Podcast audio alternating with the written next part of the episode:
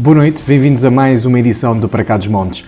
Estamos novamente em confinamento no nosso país, o que significa que o Para Cá dos Montes eh, também está a ser eh, novamente produzido da mesma forma que no ano passado, durante o primeiro confinamento, chegamos até vocês. Os programas são feitos através de plataformas eh, eletrónicas eh, em que entrevistamos os nossos convidados. Pretendemos manter o programa no ar, tal como o fizemos o ano passado, só que agora, sem ir ao estúdio, pelo menos nas próximas semanas e até que tal seja novamente possível.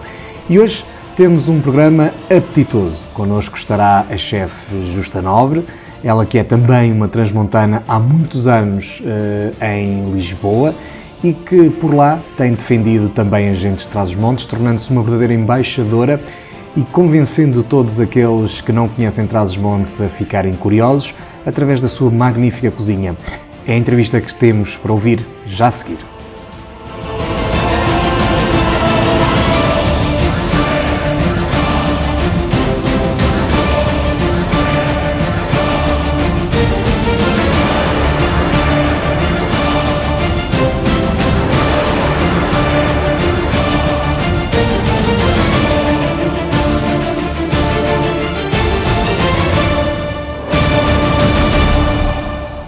É natural de Valdeprados, em Macedo Cavaleiros, mas foi em Lisboa, muito cedo, que começou a construir a sua carreira. Em várias referências, diz-se que traz consigo o coração de Trás-os-Montes e a alma da cozinha tradicional portuguesa. A própria diz já um pouco lisboeta. Contudo, sempre que pode, regressa à sua terra natal. É autora de alguns livros, teve restaurantes em vários pontos de Lisboa, e atualmente no Campo Pequeno tem O Nobre.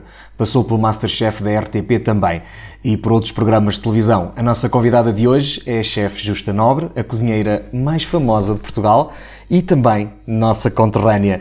Eh, muito obrigado por ter aceito o convite, antes de mais, e por estar aqui connosco esta noite. É um prazer, é um prazer estar com vocês, é um prazer falar para trás dos montes e falar para todo o país, claro. Uh, ao longo dos anos fomos ouvindo muitas vezes que a chefe reinventou a cozinha tradicional portuguesa. Uh, é assim que define a sua cozinha, o seu estilo? É assim que me definem. É assim os meus clientes as pessoas que comem a minha comida, é assim que me definem. Sim, eu faço muita, muita questão de fazer cozinha tradicional portuguesa. Claro que um toque mais moderno, um toque mais leve em alguns pratos, e se calhar é por isso também que se diz que eu reinventei a cozinha portuguesa. Eu gosto muito de cozinhar, eu gosto muito de cozinhar baseada nos nossos produtos e baseada nos nossos temperos. Uh, porque sou portuguesa, porque temos bons produtos e porque gosto de dar aos meus clientes a nossa comida, porque ela é realmente uma comida boa, uma comida rica. Eu, eu li alguns que uh, aquilo que na verdade gosta de fazer é modernizar a nossa cozinha. É, é, está mais próximo essa caracterização daquilo que acha que faz? É, dar-lhe um toque, dar um toque, um toque mais, mais atual eh, no, no, na confecção, portanto, retirar alguns elementos que já estejam a ficar um bocado pesados, como sendo uma, uma quantidade de gordura, usar mais ervas aromáticas para cortar um pouco mais o sal, para a comida ficar mais saudável, usar mais vegetais. Aliás, antigamente também usávamos muitos vegetais, não é? Então, principalmente na aldeia que se comia da, da capoeira da horta. Uh, mas depois houve uma altura que os, os legumes ficaram um bocado, parece que fora das refeições, eu sempre tive cuidado de colocar uh, legumes e leguminosas nas minhas refeições, porque eu gosto que as pessoas comam, comam saudável. Eu costumo dizer, eu quero tratar bem os meus clientes porque eu preciso deles. Eu preciso deles por muito tempo. E a melhor maneira de nós termos saúde é também sabermos nos alimentar. É muito importante a gente ter cuidado com a nossa alimentação. Acha que os portugueses não têm tanto cuidado quanto deviam ter ou é mesmo a nossa cozinha que nos leva a cometer estas loucuras? As duas coisas. A nossa cozinha, principalmente agora no inverno e principalmente em Trás-os-Montes, sabe como é que é? Muitas alheiras, mais que uma por dia, se preciso for, um botelo, um salpicão, mais um bocadinho de carne na grelha, cozinhados bem quentinhos, mas de qualquer maneira eu noto mesmo na aldeia, quando vou à aldeia e como em casa das minhas tias e isso tudo, elas já estão a ter muito mais cuidado que se tinha antigamente. Já não, já não salgam tanta comida e põem muito menos gordura. E depois come-se muitos grelhados, come-se muita carne. Agora, legumes. Há legumes em todas as refeições, em todas as refeições isso já é importante. Há muito, agora é a altura dos grelos, a altura das nabiças, a altura da couve. Portanto, legumes agora também não faltam. Eu acho que as pessoas estão muito mais cuidadosas e porque sabem que comer eh, é saúde, não é? E, portanto, eu sempre transmiti esse cuidado uh, na minha cozinha, sempre, sempre trans, trans, transmiti para o prato uh, algum cuidado culinário e de, de, que as pessoas comam realmente comida, comida saudável, comida pouco gorda, comida pouco salgada e sempre com vegetais. Há pouco, quando, quando falamos que, na verdade, uh, o que faz é. Eu, pronto, eu usei o termo modernização, vi que também não gostou muito desse termo. Mas não, não, mas a parte da modernização que eu faço, não, mas ela há alguma modernização. Há, há, olha, há modernização na maneira do empratamento, uhum. uh, na maneira até do corte de determinadas, determinadas peças. Agora já não vai nada à bruta na travessa, uma travessa cheia para a mesa já vai um prato, já vai um prato composto, já se tira, por exemplo, uma perna de cabrito, já se tira uma parte do osso. Uh, portanto, há determinadas peças que já não vão fazer nada a encher a travessa e que a gente já retira para dar um ar mais, mais gourmet, vá lá, um ar mais, mais cativante, um ar menos cheio, mas mais, mais, mais apetitoso. Já não é como diríamos aí na aldeia, uma travessa de infarta. Infarta brutos. Não, infarta brutos. Uh, não é bem o termo, mas quase que é. Portanto, a gente agora já tem um bocadinho mais cuidado de fazer um prato apetitoso, um prato agradável, e sem já estar muito cheio, mas tendo lá tudo aquilo que necessita. Portanto, isso é a parte mais moderna que eu queria para a comida. Há outra coisa, outra coisa que eu, na minha modernidade de cozinha, antigamente nunca se fazia, ou quase nunca se fazia purés de legumes, purés para acompanhar. Por exemplo, eu uso muito puré de castanha, Portanto, em vez de usar as castanhas fritas ou, ou, cozidas ou assadas, eu já transformo as castanhas em puré, transformo, tenho alguns pratos de peixe que são acompanhados com puré de ervilhas, em vez de ser aquelas ervilhas uh, monótonas, cozidas uhum. ou salteadas, não, agora faço um puré delicioso, bem temperadinho e tal. Portanto, aí é a minha parte de eu modernizar a cozinha, é, aquele, é os tais ingredientes uh, da nossa terra, da nossa horta, da nossa casa, que já vem para, para o prato de uma maneira mais leve, mais delicada. É, é a minha parte uh, de minha parte, vá lá, de, de leveza e de, de, modernidade nos meus pratos. Eu, eu nesse processo ia-lhe perguntar que, que, pratos é que destacaria ao longo de, destes anos, ou que, que que, que, criações, vá lá, se quiser, é que destacaria. Já me deu alguns exemplos, tem mais alguns que queira partilhar connosco para ficarmos todos com água na boca. Já é depois de jantar, mas pode ser que, que dê vontade a alguém. Exato. Eu, eu, portanto, eu, eu cozinho muito por intuição. Os meus pratos são todos criados por intuição.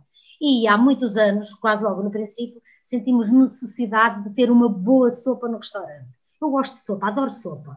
Ah, para mim, todas as refeições deviam começar com sopa. Uh, mas uma sopa não tem que ser só aquela coisa, uns legumes, ou os bocados, ou um puré, não sei. As sopas têm que ser mais que isso. As pessoas têm que ser delicadas, têm que ser saborosas. E, e, e quando eu estava a começar a trabalhar, quando estava a trabalhar para há 3 ou 4 anos, ah, sentimos necessidade de no restaurante ter uma boa sopa de marisco. Mas eu não gostava da sopa de marisco que se fazia, aquela sopa de camarão dos restaurantes da época, que era feita com a farinha torrada, e não achava piada nenhuma aquilo. E eu disse: Não, eu quero fazer uma sopa de marisco, mas quero fazer uma sopa de marisco que faça a diferença. Andei ali a pensar um tempinho e tal, e decidi fazer a minha sopa santola. Porque ninguém vai ao nobre, pelo menos pela primeira vez, que não tenha que comer a sopa de santola. Que na altura, até durante muitos anos, até há dois anos atrás, foi sempre servida na carapaça da santola própria carapaça fazia tijão. Agora tem uma carapaça, mas é uma carapaça da Vista Alegre, que a Vista Alegre uhum. fez como o meu prato de, de assinatura. E, portanto, eu senti necessidade de fazer uma boa sopa. Fizemos uma, fiz uma boa sopa, gostei. O meu marido sempre trabalhou comigo, eu na cozinha, ele na sala, por isso quando a gente tem o marido como vendedor, a coisa está a coisa está a coisa está ganha. E ele sempre soube recomendar bem os meus pratos. Mas eu recomendava bem os meus pratos porque tinha confiança neles, como é lógico. Porque se recomenda um prato que não é bom, a primeira vez o cliente come, mas a segunda já não quer.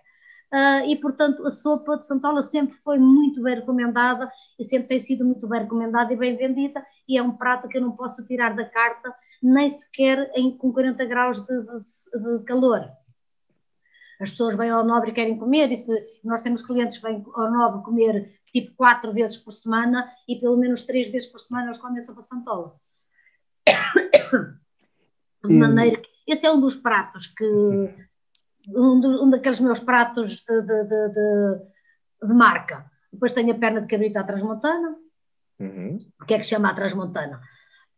que é para não pôr tudo à moda da minha mãe ou da minha mãe. É como se faz entre os montes, a minha Macedo, a minha família, as minhas avós, as minhas tias, a minha mãe. Precisamente com o mesmo tempero. Só não tenho cá uma coisa que elas lá tinham, que era o forno de, de cozer o pão. Mas pronto, pronto. faz-se num convector. É a parte moderna da cozinha em Lisboa. Não há um forno de lenha, há no, há no, no forno convector. Uh, e depois tenho peixe, eu adoro cozinhar peixe. Adoro cozinhar peixe, nem sequer parece uma transmontana, porque aí nunca se comeu. Pois, aqui não há muito peixe disponível. é, agora já, mas uh, aqui até.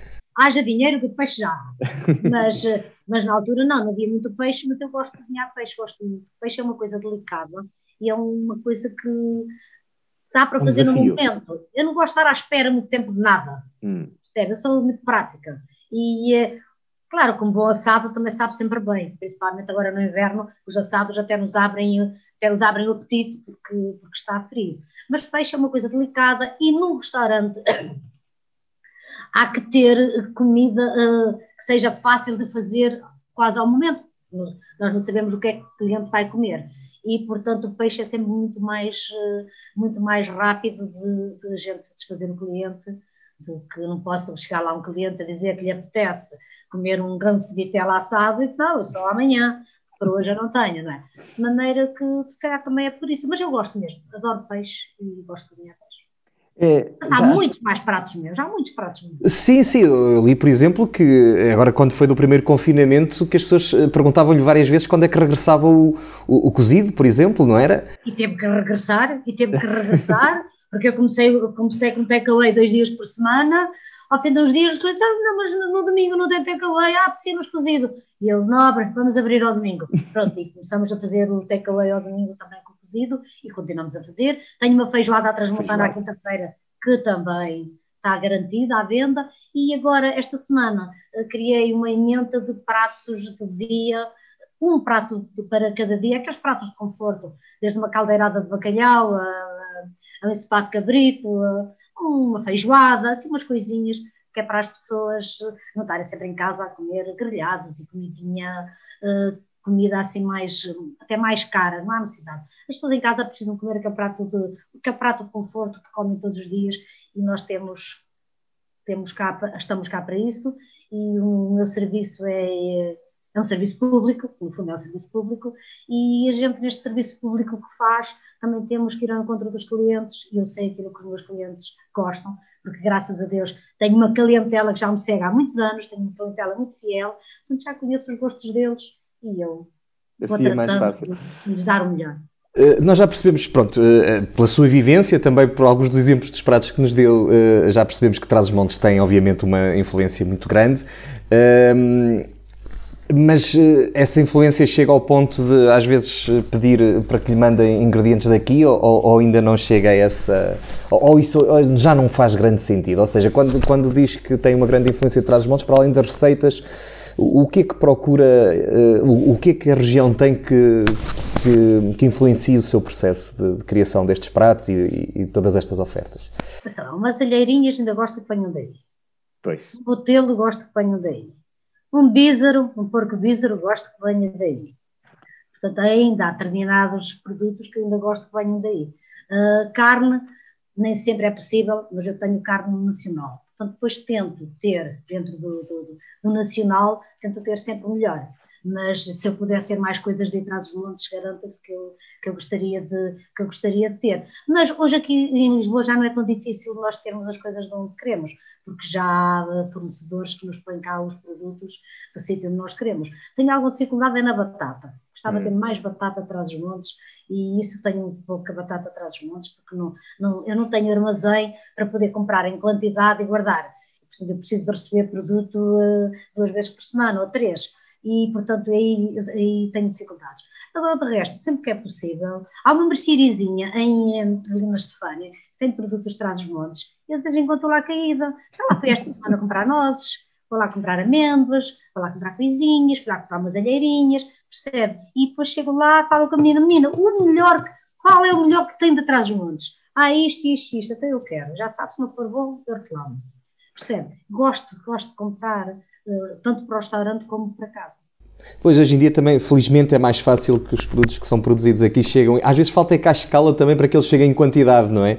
Sim, pois eu não tenho, eu não tenho, é, às vezes é em quantidade, o problema é esse, que quem me arranja, de vez em quando os molhos de grelos, lá na mercearia, de vez em quando há lá uns molhos de grelos, mas não há todos os dias, eu já disse, claro. porque é que vocês não comunicam para os restaurantes a dizer que tem cá que nós compramos, mas às vezes o marketing, o marketing também não é assim tão bem feito, ou porque não tem condições, ou porque não tem capacidade de, de, de, terem cá produto suficiente, não sei.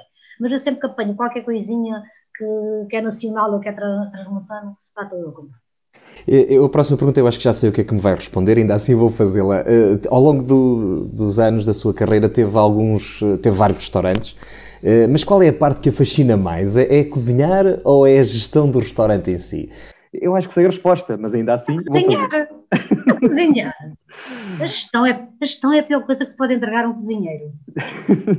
Percebe? Ninguém, ninguém, ninguém devia ter, ninguém, nenhum cozinheiro devia ter que fazer gestão de, de, das coisas. Mas é importante, de qualquer maneira, que nós também façamos a gestão das coisas. Temos a noção, porque não há patrão rico que, que, que nos paga as nossas, uh, uh, muitas vezes, as, as nossas leviandades, os nossos sonhos a comprar produto e muitas vezes a, não saber, a não saber gerir e não saber valorizá-lo. É? Porque, atenção, um restaurante é um negócio. E os meus restaurantes sempre foi o meu negócio, sempre foi a minha maneira de viver, portanto, sempre foi o meu sustento e da minha família. Portanto, como tal, também tivemos que aprender a fazer gestão das coisas. Claro. Eu gosto de ter produtos bons, mas temos que saber, temos que saber fazer a gestão deles para podermos ganhar tirar o nosso salário, tirar as no... ganhar para as nossas, as nossas despesas, porque no fundo não deixa de ser um negócio. É? Claro. E, nessa perspectiva, eh, pergunto-lhe quantos dias consegue passar fora da sua cozinha? Não passo, quase todos os dias. não, quase todos os dias vou à cozinha. Agora um bocadinho menos, agora um bocadinho menos, porque eu tenho uma boa equipe e as minhas irmãs também são sócias do restaurante, a Ana. Eh, é uma mulher que sempre trabalhou comigo e ela e ela dá grande cobertura e está ali, é, é uma mulher com, com, muita garra e não deixa escapar nada. Porque eu já faço há mais trabalhos um pouco fora do restaurante. Uh, aliás, para estarmos aqui agora nesta entrevista, lá está ela, uh, lá está ela a trabalhar, percebe? E se eu por alguma razão não puder ir, lá está ela sempre, está, está sempre ela. E a Guida também, para fazer as sobremesas, isso tudo. E, mas eu gosto de ir ao restaurante, gosto de saber, gosto de estar, e muitas vezes estou, uh, chego lá, mesmo agora, que há pouco que fazer, estou, já estou a vestir uma jaleca, já estou a pôr um, um avental, e ela, estás a vestir para quê? Então, não precisas de ajuda? Não, está tudo controlado. Está bem, mas eu já vejo o que fazer. Eu gosto, eu preciso. E muitas vezes, eh, até em casa, estou em casa, estou em casa estou a criar pratos, estou a trabalhar. Porque há alguma altura que eu gostava de criar os meus pratos no, no meio da adrenalina da refeição. Eu adoro adrenalina.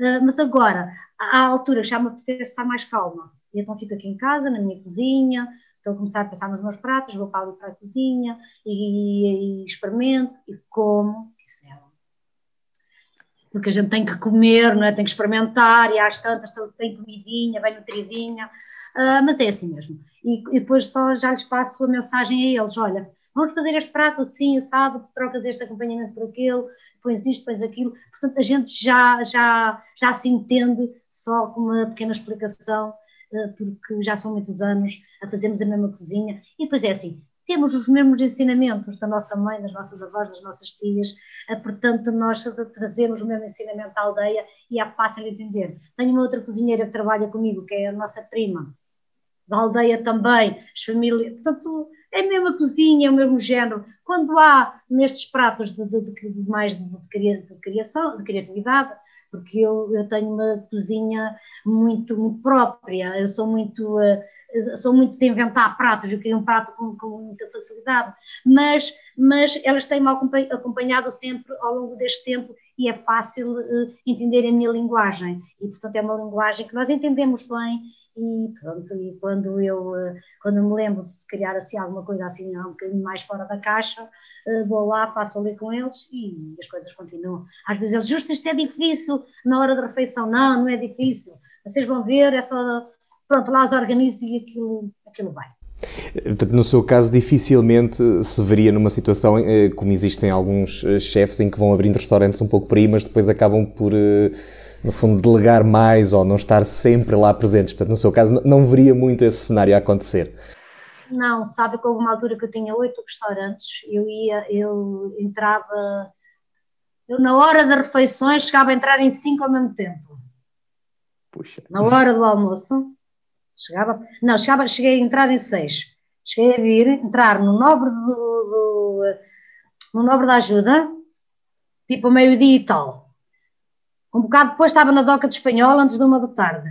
Depois ia para a Expo, tínhamos um no, no andar de baixo, outro no andar de cima. Portanto, até à uma e meia fazia andar de baixo e andar de cima. Tinha dois no Vasco da Gama, tinha-me no carro e ao Vasco da Gama, que era ali a um quilómetro, é ali tudo na Expo entrava pela porta de serviço, entrava na sala de avental vestido e entrava nos dois restaurantes, que eram um ao lado do outro. Portanto, eu fazia estes restaurantes todos na, na hora da refeição. Conseguia falar aos clientes, cumprimentava-nos à chegada.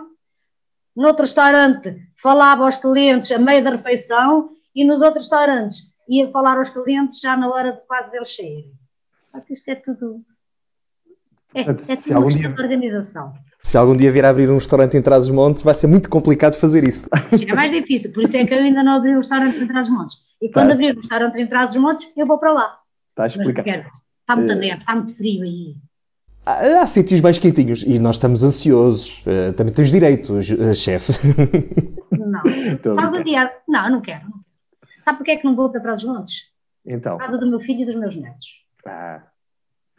Já não tenho já não tenho paciência para meter em grandes, eh, em, em grandes confusões, não é? Tenho aqui o nosso restaurante, sossegadinho, tomáramos nós que ele agora uh, se consiga aguentar e que a gente consiga aguentar isto tudo, uh, portanto, em princípio não está nos nossos... Uh, não, não, não, está no, no, no, nosso pensamento, nem, no, nem nos nossos projetos sair daqui, porque já, já não tenho tanto Bom, na verdade também uh, o trabalho que tem feito uh, acaba por ser uma embaixadora nossa uh, em Lisboa, não é? Portanto, isso é, sim, não, faz mais do que tentar, certamente. E agora perguntava, já experimentou outros caminhos que não o da cozinha tradicional portuguesa? Não, mas eu, sei lá, mas eu não faço só cozinha tradicional portuguesa, eu baseio-me eu baseio-me na cozinha tradicional uhum. portuguesa. Faço pratos pratos 100% de cozinha tradicional portuguesa. Mas depois os pratos da, da, da minha, da minha, minha criatividade só são baseados uh, na cozinha tradicional portuguesa. Mas eu, eu faço cozinha do que quero. Se eu quiser fazer um prato uh, belga, francês, italiano, não sei o que, eu faço. Eu gosto de cozinhar.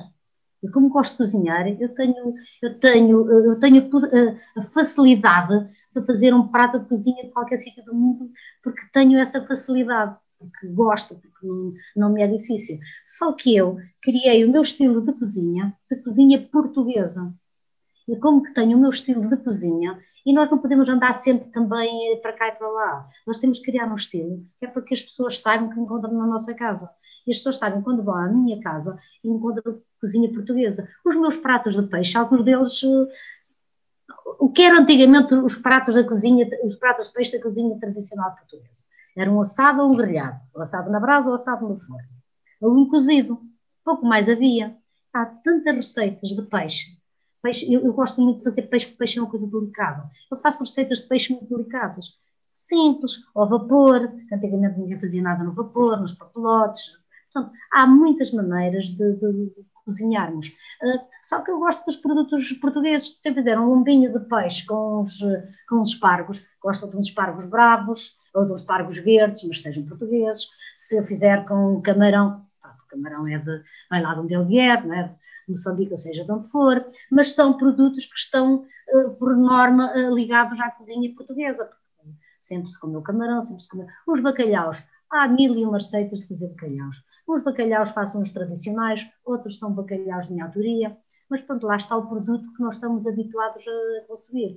Depois ou levam os grelos, ou levam os espinafres, ou levam não sei o quê, e cá está a, a nossa cozinha mediterrânea, o nosso, o nosso azeite, os nossos legumes, a nossa batata, a nossa batata doce, pronto, cá temos os nossos produtos. Portanto, é assim, a criatividade, a criatividade não tem limites.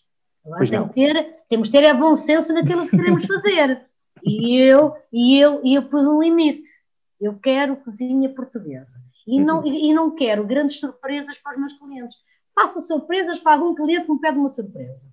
Por exemplo, na sexta-feira tenho um cliente que o filho faz anos, ele quer um jantar XPTO lá em casa. E eu costumo fazer, sempre que ele tem festas de anos, sempre que ele tem festas, e costuma, ele costuma fazer sempre os jantares lá no meu restaurante.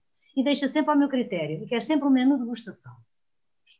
E fica ao meu critério. Aí eu já posso saltar fora, já posso, já posso eh, criar, já posso pôr ali uns apontamentos um bocadinho mais, mais chiques, mais, eh, mais fora da caixa da cozinha, uh, da cozinha portuguesa. E, no, e na sexta-feira estou a pensar no menu memorável. Vai ter foie gras, porque eu sei que ele gosta, vai ter vieiras, que eu sei que ele gosta, vai ter uma lagostinha, que eu sei que ele gosta, depois vai ter um peixinho, porque ele pediu no, no, um menu, mas que querem comer peixe. E depois eu vou fazer uma coisa com criatividade. E isso eu adoro que me deem estes desafios, percebe? Uh, pronto, e é isso que me, olha, é isso que me deixa feliz e que me realiza. Eu sei que já lhe perguntaram isto várias vezes, vou-lhe perguntar uma vez mais. Qual é o segredo do seu sucesso? Amor naquilo que fazemos. Gost... Primeiro, gostar daquilo que faço, por muito amor naquilo que faço, e depois tratar as pessoas com muito respeito. E cozinhar para os outros como se cozinhássemos para a nossa família, como se cozinhássemos para nós. E o nosso cliente não é um chato que nos vem chatear a cabeça. O nosso cliente é um grande amigo que nos vem ajudar a governar a nossa vida. E, portanto, nós temos o dever, nós temos o dever e a obrigação de o receber muito bem. Não, não, é assim, não precisamos de, de, de, nos, de, nos, deitar no chão para nos pôr em cima, nada disso. Precisamos de os tratar com muito respeito, porque eles a nós também nos tratam. E, por alguma razão, os clientes andam comigo há algumas, gerações e já vou com muitas famílias de, de quintas gerações, portanto já andam comigo há 40 e tal anos portanto, por alguma coisa é. É porque eles nos respeitam, porque nós também os respeitamos. Porque nós queremos ser respeitados, temos de nos dar o respeito. Temos de tratar as pessoas com carinho e temos de tratar as pessoas com, com amizade, temos de tratar bem as pessoas. Esta noite está connosco a chefe Justa Nobre. Estamos a conhecer um pouco também do seu percurso e do, do, seu trabalho. É agora tempo também de fazermos uma pausa no nosso programa. Vamos lançar o nosso habitual olhar sobre a região.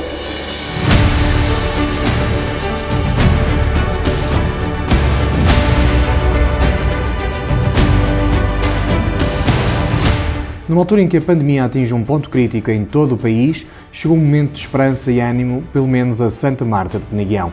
Começou a 20 de janeiro de 2021 o plano de vacinação contra a Covid-19 nas IPSS do Conselho. Todos os utentes das três ERPs, bem como todos os profissionais de saúde diretamente ligados aos utentes e prestadores de cuidados, foram vacinados, numa onda que está neste momento a atravessar toda a região. Entre os dias 21 de janeiro e 9 de fevereiro de 2021 decorrerá o período de discussão pública da Operação de Reabilitação Urbana do Centro Histórico de Vila Real. A proposta de projeto estará disponível para consulta na Câmara Municipal mediante marcação prévia de segunda a sexta-feira entre as 9 e as 16. A Câmara Municipal de São João da Pesqueira, de forma a minimizar o impacto provocado pela pandemia do Covid-19, para além das medidas já adotadas, tomou a decisão de isentar durante o ano de 2021 as taxas de licenciamento de atividades empresariais, publicidade, ocupação de espaço público com esplanadas e similares e taxas urbanísticas no licenciamento de obras para projetos para a construção ou reabilitação da primeira habitação que sejam devidas em 2021, com exceção daquelas que decorrem por incumprimento por parte dos interessados. A Câmara Municipal de Vila Nova de Foscoa e o Instituto dos Vinhos do Douro e do Porto assinaram um protocolo de colaboração entre as duas entidades para a realização de atendimento aos viticultores nos espaços da autarquia, nomeadamente no Gabinete de Apoio ao Agricultor. Com este protocolo, os viticultores do Conselho de Foscoa não necessitam se deslocar às instalações do IVDP, na Régua, podendo tratar dos diversos assuntos na área da viticultura na Câmara Municipal. O município de Sernancelha realizou testes à Covid-19 em todo o Conselho. A ação preventiva decorreu de 18 a 22 de janeiro e envolveu o Caminhão da Esperança e a Proteção Civil Municipal, que acredita que nos próximos dias será possível regularizar a situação no Conselho e alcançar a normalidade por todos desejada. Os testes decorreram em todas as freguesias.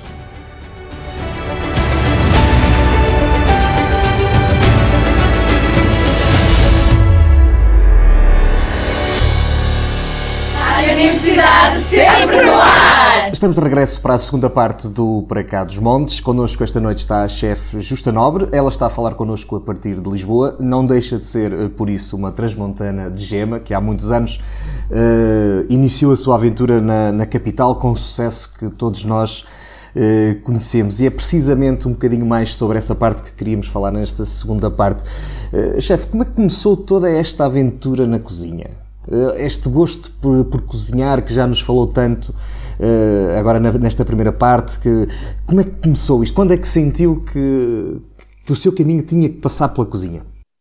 Olha, você sabe como se vive nas aldeias, e então nas aldeias, as famílias com, muito, com muita gente, é normal nós muito cedo começarmos a descascarmos as batatas, ligar o caldo verde, uh, arranjar o feijão verde, ajudar aquelas coisas.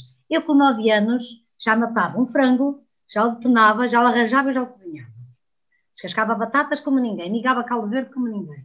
Portanto, sei lá, aquilo para mim foi normal, começar a ajudar a mãe, ajudar a minha tia, com quem eu vivi uns anos, uh, começar a ajudar ali na cozinha para mim foi normal. Mas foi o normal, se calhar não foi bem o normal, se calhar já nessa altura eu senti que gostava mesmo daquilo, porque as minhas irmãs uh, muitas vezes refilavam quando a minha mãe me mandava descascar batatas, não vai cortar o caldo verde, e eu não refilava, fazia aquilo bem. Portanto, se calhar uh, já era nessa altura, sem eu perceber que que gostaria de um dia ser cozinheira, não sei. Depois, portanto, sempre cozinhei, eu sempre ajudava a cozinhar e cozinhava bem. Eu vinha da escola, ia provar as panelas, chapava a panela, ia provar, e eu já retificava, já retificava um tempero, já retificava o sal, já retificava as panelas, portanto, eu vim para Lisboa a cozinhar bem. Os pratos da aldeia, porque é assim, os menus não eram muito grandes, mas eram muito bem feitos.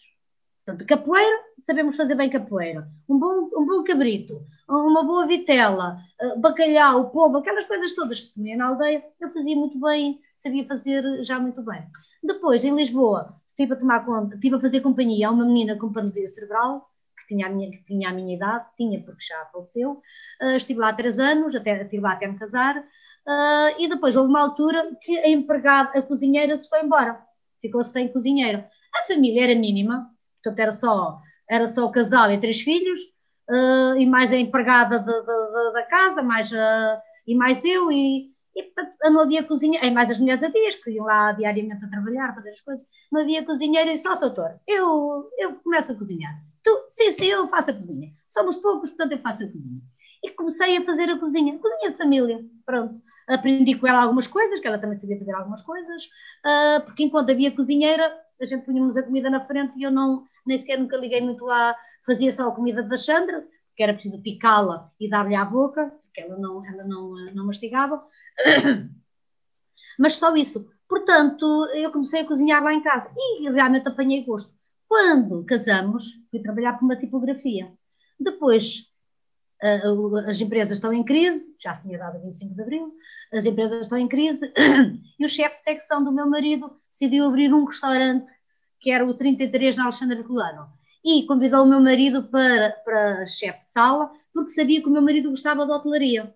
O meu marido, além de ser empregado de escritório, aos fins de semana, como também precisávamos de dinheiro, uh, ele fazia uns extras no restaurante. E convidou-me a mim para cozinheira, porque sabia que eu cozinhava bem, mas só cozinhava como dona de casa. E ele deu uma oportunidade de cozinhar e eu como tinha 21 anos e eu era assim um bocadinho avariada da cabeça, mandava-me sempre para a frente. E porque eu ainda lhe disse: não, não me ponha, não, como é que eu vou chegar um restaurante? Eu não percebo nada de chegar um restaurante, uh, arranjo um chefe e eu ajudo, uh, eu sou trabalhador, eu ajudo, não tem problema. Não, não, não, você vai tomar conta. Não vou tomar conta, se vou tomar conta, vou ganhar mais. Portanto, vou ter melhor ordenado, vou ter mais não sei o quê. Vamos embora. Com 21 anos fui assim tomar conta de um restaurante, entrei pela porta da frente a chefiar um restaurante bom, que era o 33 no Alexandre Fulano, fechou para aí há dois anos, um restaurante que teve muito boa clientela, e pronto, e foi assim que comecei. Portanto, tá, às vezes ser um bocadinho avariada, às vezes não faz jeito, porque, não, porque há coisas que se nós pensamos muito, não fazemos, percebe? Ah, Mas como eu sempre fui muito um bocado irreverente, e sempre fui para a frente, depois quando eu digo que sim que faço, então está feito, já disse, está feito, não há nada a fazer, não há volta, não, normalmente não volto atrás. E pronto, olha, e foi assim que eu comecei se um, um, numa das viagens que de vez em quando faz de regresso à sua aldeia, em Valde Prados, encontrasse uma jovem com a mesma idade com que saiu, que conselho é que daria? Filha, lança-te, anda. Não, eu já dei a mão a jovens assim. Ai sim? Ah, pois, ah, pois. As minhas, as minhas cozinheiras, as minhas chefes, a maior parte delas vieram para o restaurante a lavar louça. Eu dei-lhes formação e elas hoje tomam conta dos restaurantes. Já dei algumas. Já dei os mesmos conselhos a várias miúdas. Uma vez trouxe uma rapariga daí traz os montes também, que ela vinha cheia de sonhos e não sei o quê, e eu até acreditei que, que ia ser assim, pois não foi, mas eu insisti, insisti, mostrei-lhe, não sei, pronto, aí não, não, não nos saímos tão bem, mas uh, as minhas cozinheiras, as minhas cozinheiras, tudo começou, praticamente todas começaram a lavar louça, e algumas delas já se foram embora, já estão a governar a vida noutros sítios, noutras terras, Uh, e pronto, e, uh, quando, sabe, a melhor escola é a escola da vida. Hoje em dia precisamos de, de aulas teóricas, de aulas eh, práticas. Precisamos de algumas aulas práticas para saber manusear as máquinas que se usam agora, para conhecermos as tendências, para percebermos um bocadinho de, gastronomia, porque a juventude quer saber um pouco mais sobre a nossa gastronomia e a gastronomia que há nos outros países. Aliás, eles querem mais saber primeiro a gastronomia dos outros países e depois é que se preocupam com a nossa. Qualquer menino que está numa escola sabe fazer um risoto, mas não sabe fazer um arroz. Isso a mim deixa-me danada, mas danada mesmo. Eu refiro mesmo, até refiro com os professores das escolas. Porque é que não, eh, porque é que em vez dos meninos saberem fazer risoto, não sabem antes fazer um arroz de grãos ou um arroz de tomate? De maneira que, portanto, as aulas, eh, essas aulas eh, teóricas fazem falta, mas as aulas práticas, as aulas ali no, trabalhar no restaurante, isso é muito bom e percebe-se logo. Olha, outro dia disse um rapaz que estagiar comigo, tinha tirado um curso, não sei se ainda estamos com tempo para falar. Temos, temos, temos. temos. Um rapaz tirou um curso, ele tinha uma profissão, trabalhava não sei, não me lembro no quê, e de repente acordou com um sonho, que queria ser chefe. Chefe. Isso é uma coisa que me irrita a mim quando dizem que querem ser chefes. As pessoas têm que querer ser cozinheiras, não há curso de chefe. Uh, quero ser chefe, quero ser cozinheiro, quero tirou um curso, foi estagiar para um dos meus restaurantes, um restaurante que eu tinha no casino, no casino de Estoril. Foi para lá e tirou, pagou o curso na, na, na, na escola de Estoril, que já, ele já, era, já era sénior, tirou, pagou o curso, tirou, foi para lá estagiar. O rapazinho esteve ali e no, lá no, na cozinha do meu restaurante até era fácil de, de fazer. Esteve ali, tá, tá, tá, eu fim de três dias disse assim, olha meu querido, é no balneário que se aprende se o jogador vai ser jogador ou não. Isto foi uma filha que me ensinou que jogou futebol. Portanto, eu digo já, tu não vais ser jogador, tu não vais ser cozinheiro nunca. Ai, mas não me diga que isto é um sonho. Sonhos, sonhos tenho muitos. Todos nós temos sonhos, mas há alguns que não são viáveis. Tu podes cozinhar muito bem, podes gostar de cozinhar, vai em casa para os teus amigos, fazer umas jantaradas, fazer umas coisinhas, tudo muito bem. Mas tu vais ser sempre um cozinheiro muito difícil trabalhar no restaurante, porque ninguém vai poder pagar o ordenado, porque tu não vais rentabilizar qualquer ordenado porque não tens capacidade para isso. Não tens jeito, não há nada a fazer. És bom rapazinho, és educado, és bom menino, mas digo já que não tens jeito. Podes fazer aqui o estágio, completas o estágio até ao fim, mas aceita o meu conselho. Dei-lhe esse conselho mais duas vezes e disse-lhe: Olha, faz o que tu quiseres. Num restaurante é difícil tu se engrares. Agora, se fores para um quiosquezinho, a cortar uma, a fazer umas quiches, fazer um panadinho, fazer um docinho e servir com uma saladinha, nestas, na altura havia muitas destas, destas casas, estes quiosquezinhos, onde se comia uma, uma salada, uma coisa ligeirinha.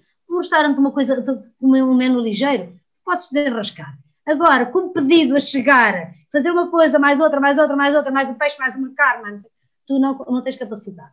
Pronto, o rapazinho lá pensou sobre isso e voltou outra vez à profissão dele.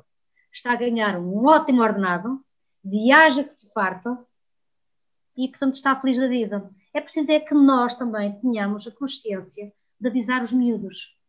Eu já tenho ido a escolas, escolas de, de profissionais a falar, e depois eu sou terra a terra, sou transmontana, nada, não há nada a fazer. Diz aquilo que pensa, e muito bem. Não há cinzento, há branco ou preto. E eu digo-lhes, olha meninos, estão aqui 100 meninos, 100 meninos. Bem, saírem 20 cozinheiros, já estão, já estão de parabéns. E eles ficam todos a olhar para mim, ah, pois é, meus meninos, então, e o Natal, e a Páscoa, e os vossos anos, e não sei o quê, e os horários, e como é que é? E hoje em dia, hoje em dia, hoje em dia já não se trabalha 14 nem 15 horas na cozinha, não é preciso. Temos é um horário incómodo, porque temos que entrar às 11 da manhã, fazemos os almoços, temos ali o um intervalo que não temos nada para fazer e temos que voltar a fazer jantares. Portanto, estamos algumas horas fora de casa, mas não, já, não há, já não há exploração que ainda há quem diga que se trabalha 15 a 6 horas na cozinha. Não é verdade.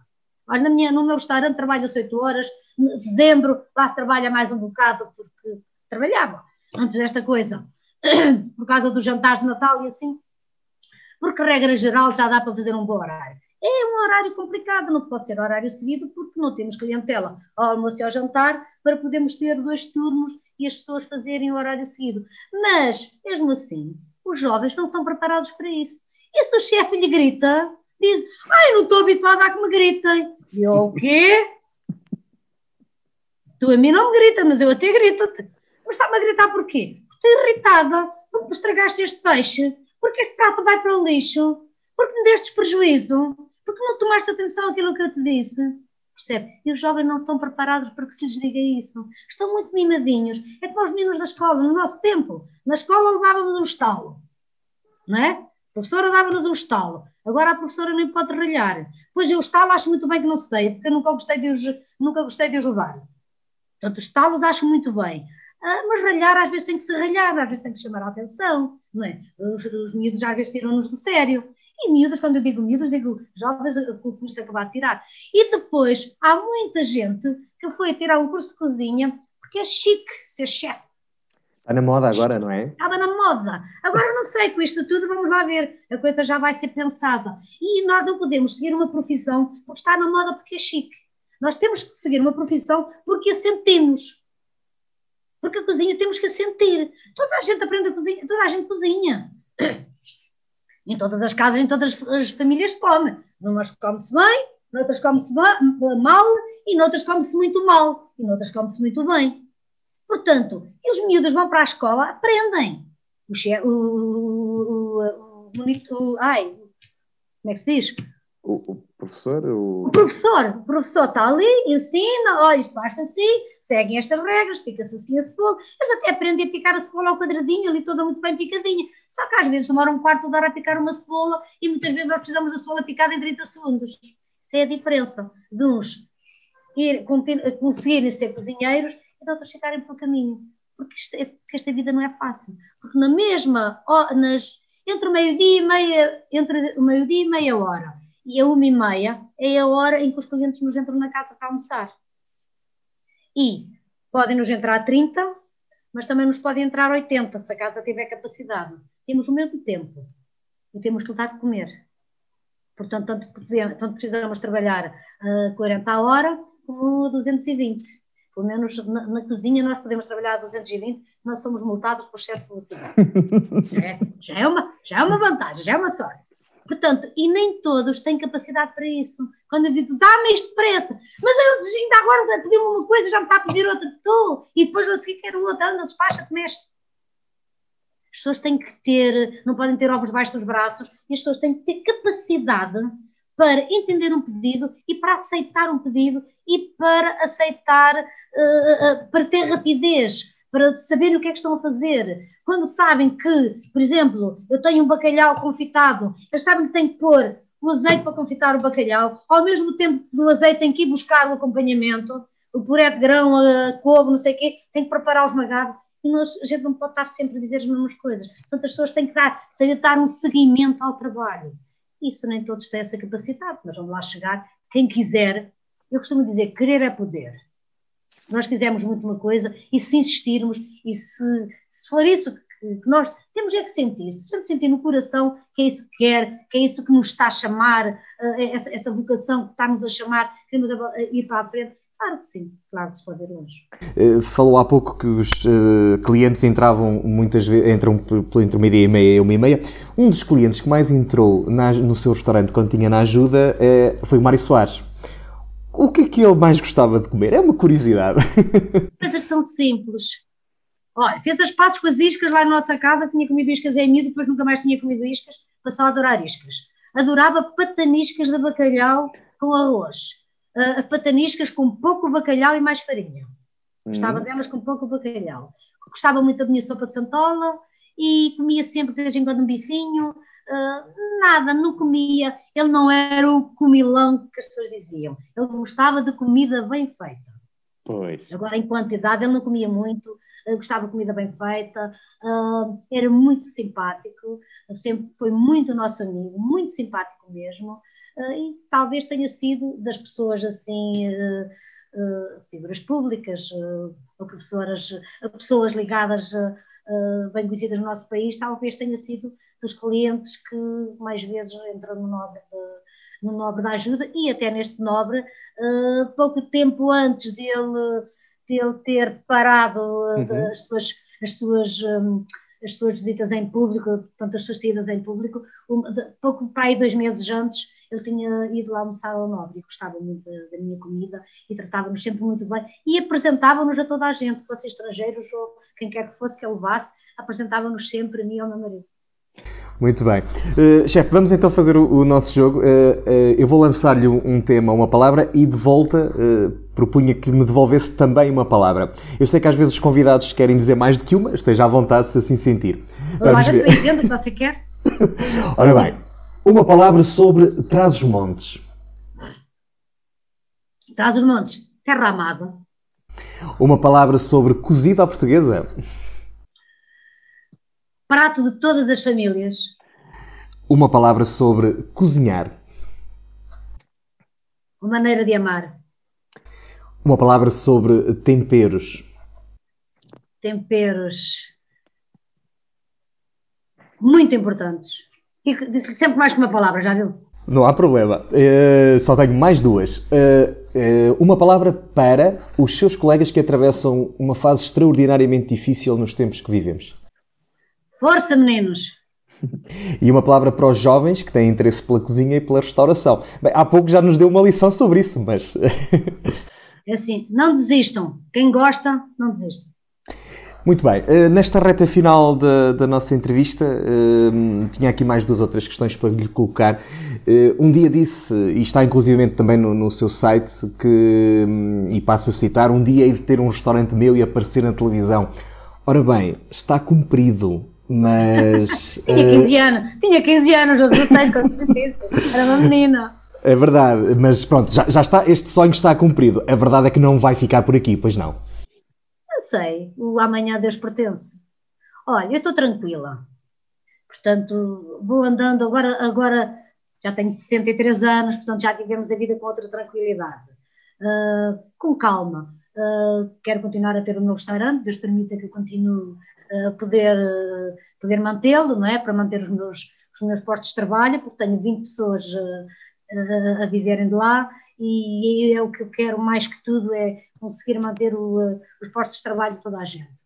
Depois é assim, vou fazendo uns livrinhos, cozinha, vou participando noutros, vou, vou fazendo assim umas coisas com tranquilidade, já não tenho pressa, agora estou a fazer tudo com muita calma, porque tenho uma coisa muito importante eh, nesta vida que me, que me preenche há algum tempo, que é os meus netos. Os meus netos estão a preencher há algum tempo e graças a Deus que estão, porque são o meu bem mais precioso nesta altura da vida. Nós temos que dedicar o máximo tempo que temos à família. Já basta o tempo que eu não me pude dedicar ao meu filho quando tinha a idade deles, porque eu tinha que trabalhar no duro, e hoje em dia eu já, já, já partilho um bocado, uh, uh, já divido um bocado o trabalho com a família e isso para mim é um bem mais precioso, não quero resistir deles.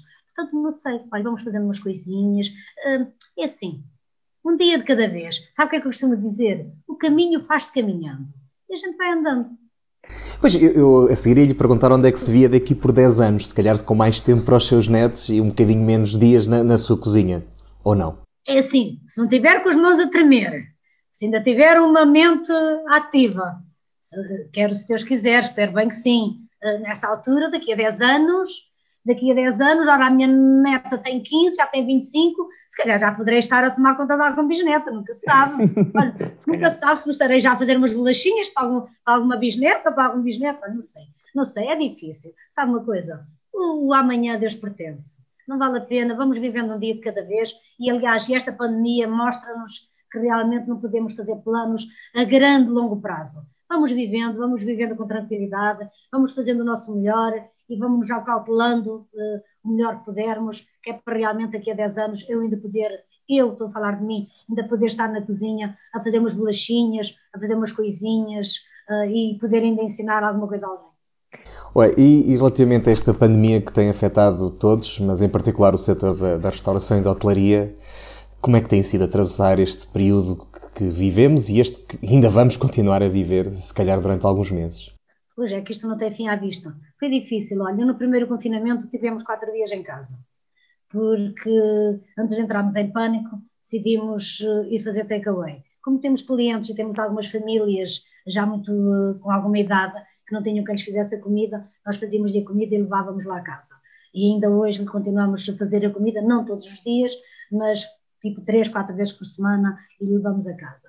E, eh, e depois para nós foi bom, para a nossa mente foi muito bom ter ido trabalhar, o pessoal estava em layoff, fui eu e a minha irmã e o meu marido e o meu cunhado fomos para lá para a cozinha para ver o que é que se poderia fazer, porque não queríamos ver o nosso restaurante a fechar, porque não havia dinheiro para pagar os impostos, para pagar a renda, para pagar o gás, a água, a luz, porque um, um, uma casa mesmo fechada está a gastar. As máquinas estão ligadas, estão a gastar luz tudo está lá, nós tínhamos despesas para pagar e antes que entrássemos em, em, em parafuso, como eu costumo dizer, fomos trabalhar.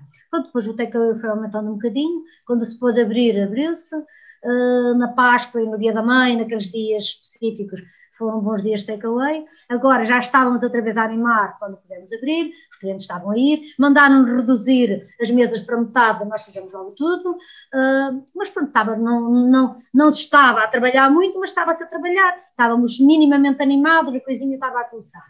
Agora mandaram-nos outra vez para casa, pronto, estamos em casa, tenho pessoal em layoff e estamos a fazer takeaway na mesma, eu e a minha irmã, o meu marido e o meu cunhado, e tenho lá duas pessoas a ajudarem-nos porque continuamos a ter pessoas que precisam da comida. Durante a semana, o takeaway é fraquito.